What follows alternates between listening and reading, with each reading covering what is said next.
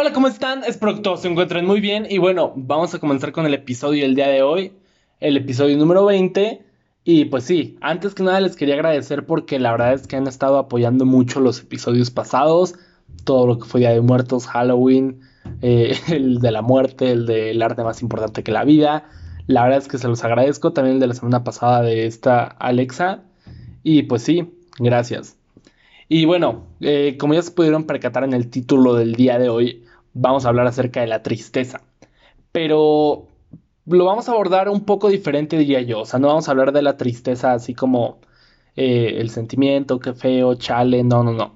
Vamos a hablar acerca de la belleza de la tristeza y cómo es que en muchas ocasiones incluso se vuelve algo adictiva. Cómo es que la tristeza se vuelve adictiva. Y pues sí, eh, supongo que todos en algún momento pues nos hemos sentido tristes. Es un sentimiento muy común. Eh, este sentimiento nostálgico, melancólico. Y está bien, simplemente es un estado psicológico que no es indicador de ningún trastorno mental ni nada por el estilo, así que es completamente normal. Y siento yo que hablar de específicamente el sentimiento de la tristeza es más fácil que otros sentimientos, porque es uno de los más comunes. De hecho, el psicólogo Paul Ekman eh, clasifica seis emociones como las emociones básicas del ser humano y la tristeza es una de las más fuertes. Porque pues realmente ponte a pensar cuándo fue la última vez que tú eh, como persona te sentiste triste, te sentiste mal, nostálgico. Si a, mí, si a mí me hicieran esa pregunta, pues la verdad sería que ayer en la noche, ayer en la noche iba a empezar a describir el episodio y pues la verdad no, no salió porque dije, bueno, voy a hablar acerca de tristeza, nostalgia hay que entrar en ambiente. Y me puse a ver fotos, me puse a ver videos así como viejitos. Y nada más me distraje. y luego para, para rematar la situación, me llegó una notificación de Snapchat que tenía como un recuerdo de hoy hace tres años. Y era un video donde estaba molestando a mi primo porque cuando íbamos en tercero de secundaria eh, nos íbamos todas las tardes a su casa y ya después pasaban por mí, por mi hermano, pero lo molestaba mucho y lo grababa con Snapchat, entonces él se enojaba. Y pues sí, realmente eso me hizo entrar como en nostalgia, me hizo entrar en un sentimiento melancólico. Después entré a YouTube, iba a escuchar canciones, pero me, salió una canción de Sing Street y me acordé justamente de una escena de Sing Street que habla un poco de esto. Es después de que el vato este Cosmo le escribió una canción a Rafina. Ella le dice que su problema es que no es feliz estando triste y que eso es el amor. El amor es tristeza feliz. Y me puse mucho a pensar acerca de eso. Me puse mucho acerca de pensar eh, de esto de ser feliz estando triste y la tristeza feliz. Eh, y que le dice, ¿no? Que el, el amor es tristeza feliz. Pero no me gustaría que digan, ya te vas a desviar a hablar del amor. No, no, no. O sea, sí voy a hablar del amor, pero no exclusivamente del amor romántico que se siente por otra persona o del amor al estar enamorado. Más que nada quiero hablar en esta situación de del amor que uno se tiene a sí mismo, del amor que uno le tiene a su propia historia, del amor que le tenemos a nuestro pasado. Siento que ese es el amor más fuerte que puede haber, incluso más que el romántico, y debe de ser más fuerte por lo mismo, porque es amarnos a nosotros mismos. Entonces, realmente esta pregunta de ser, ser feliz estando triste, la llevo mucho tiempo en mi cabeza desde que llegué a ver esta película, la de Sing Street, que les digo que es una de mis películas favoritas junto con eh, a Star is Born, If I Stay, La La Land, todas esas. El punto es que sí, me puse a pensar y la verdad es que, es que sí, uno es feliz estando triste. Me di cuenta que de alguna manera la tristeza es algo adictiva, a mí me pasa demasiado. Me pasa mucho que al estar triste en ocasiones, lucho por mantenerme en ese estado de tristeza. No sé por qué, de alguna manera se siente satisfactorio y es un sentimiento que aparte puede ser usado para muchas cosas. No se queda en solamente, ay, me siento triste, me siento mal. No, no, no.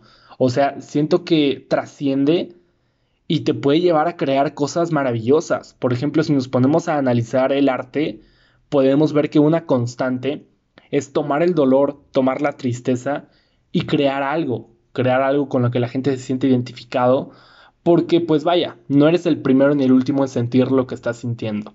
Eh, obviamente, como ya les había dicho, todos tenemos una historia muy diferente detrás y eso va a hacer que el producto tenga un valor diferente.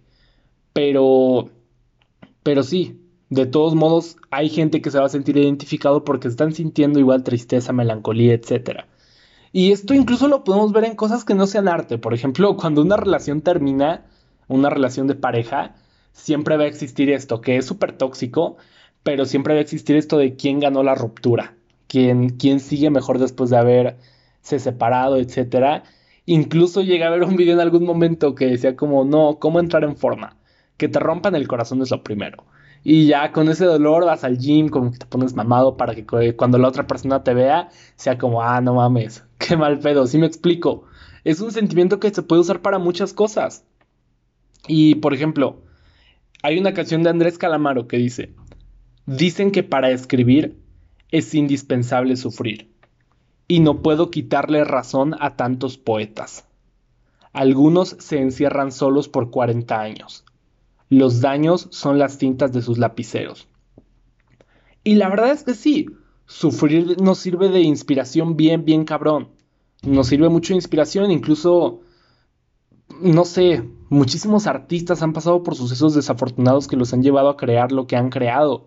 Eh, Fito Páez, por ejemplo, es un gran igual músico argentino y él tuvo una infancia muy difícil. Charlie García, muchísimas personas. Hay muchos estudios además eh, y expertos que hablan acerca de que la tristeza es la mejor fuente de creatividad.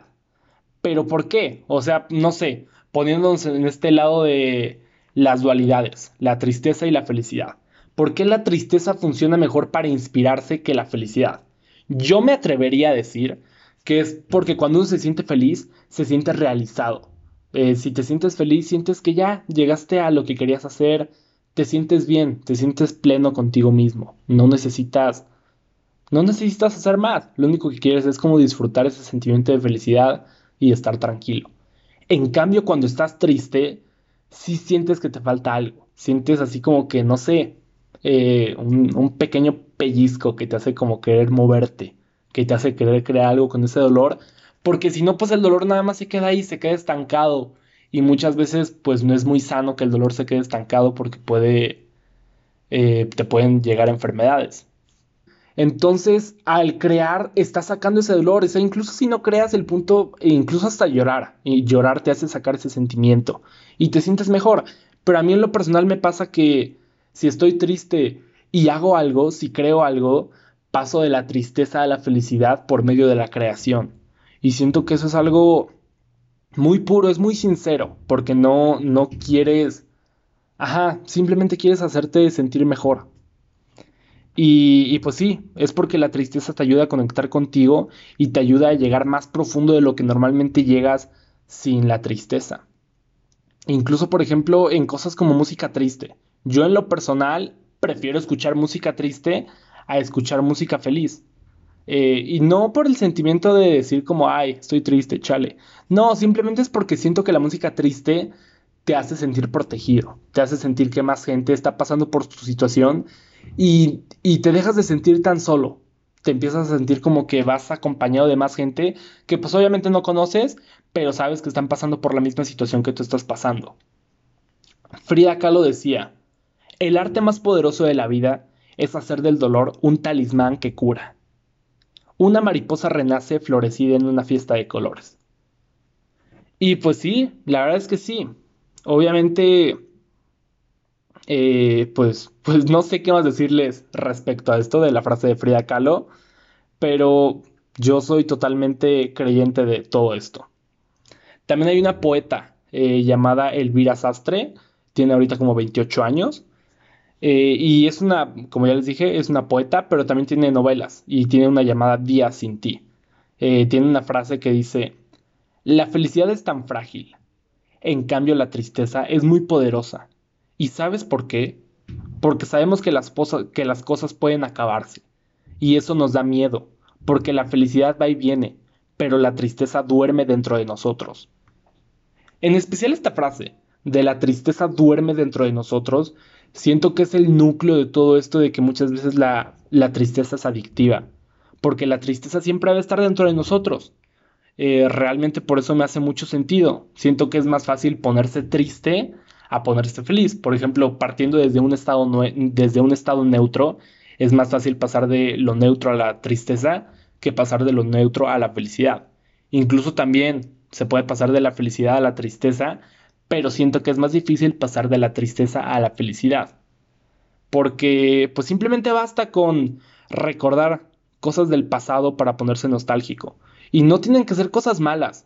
Incluso si recuerdas cosas buenas, te vas a poner mal, te vas a poner nostálgico. Y tampoco te vas a poner mal así de que, ay, qué triste.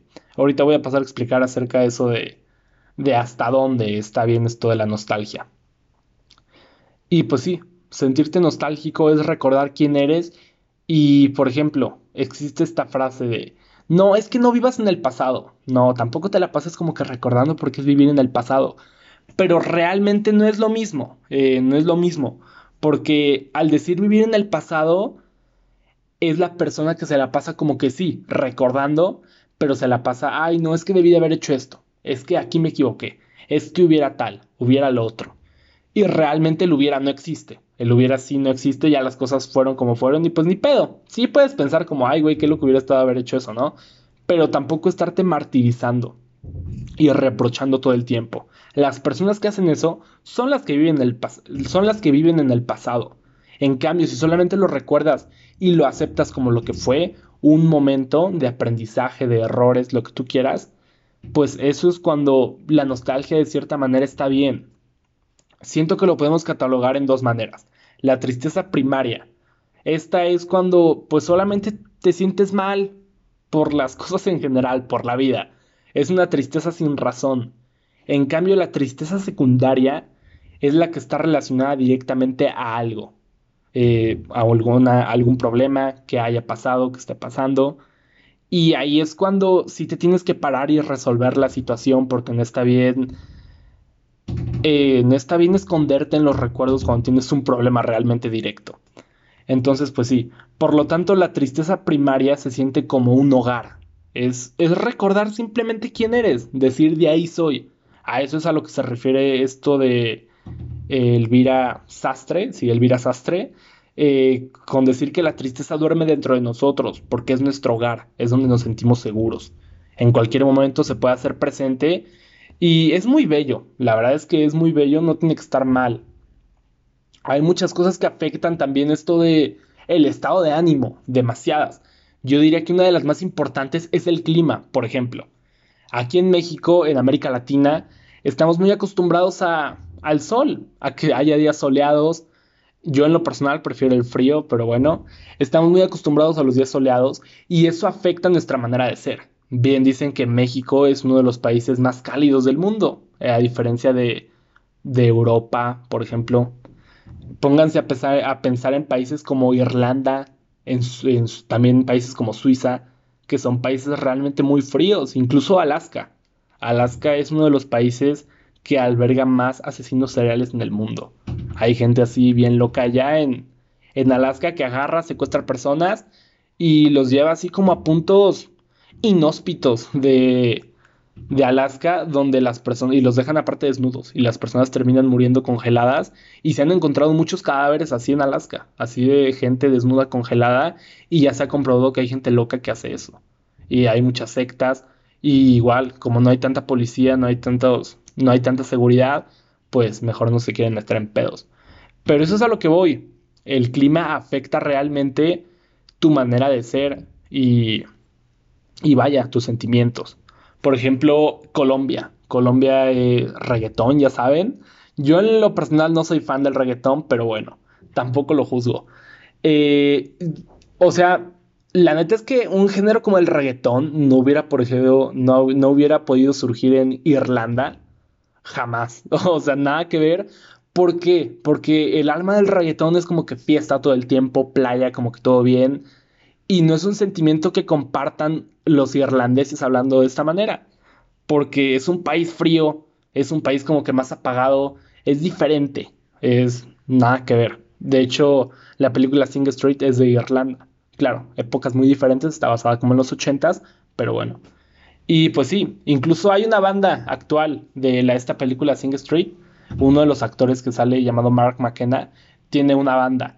Y pues nada que ver. O sea, la verdad es que esos güeyes, pues me gusta mucho a mí la música de por allá. Igual YouTube, eh, que es mi banda favorita, son irlandeses. Y nada que ver. el clima afecta directamente la manera en la que nos relacionamos. Y, y, por eso es que en general América Latina es una zona muy cálida, hablando igual de México. Eh, y bueno, también les decía que la tristeza muchas veces ayuda mucho para la creación, para la creatividad. Eh, incluso, ¿no? El clima ayudar a la creatividad para que se creara un género como el reggaetón por medio de la felicidad. Ahora sí que hablando de la felicidad, ¿no? Pero tampoco está bien tener que depender de estar triste para crear. Yo, a mí me gusta la idea de estar triste para crear, de hecho es por eso que les digo que muchas veces la tristeza es adictiva, porque te, te, te gusta quedarte ahí hasta que salga algo, ya que salió bueno, puedo soltar la tristeza. Pero, pero no está bien tener que depender de ello porque si no te la vas a pasar sufriendo y vas a creer que no puedes crear nada si no sufres, si me explico. Y la verdad es que no es un estilo de vida que sea muy sano, no, no es algo muy, ajá, no es algo que sea, que puedas mantener, vaya, porque no toda la vida te la vas a pasar triste, no toda la vida te la vas a pasar sufriendo por amor o recordando el pasado. Tiene que haber momentos de, de madurez y de aceptación. Por lo tanto, creo que también es necesario poder crear sin necesidad de sentir. Tampoco desde una manera robótica, pero sin necesidad de que tú lo sufras. Te puedes basar en historias, te puedes basar en otras personas, te puedes, te puedes basar en otras situaciones que no sean ajenas a ti. No siempre tienes que ser tú el que sufre. Igual acerca de esto hay una canción llamada Carnaval de Brasil de Andrés Calamaro, que habla de esto. Dice que las musas no son canciones urgentes, no son cuchillos en los dientes, no son eh, ajá, no son relaciones, no, no es nada de eso, tiene que ir más allá.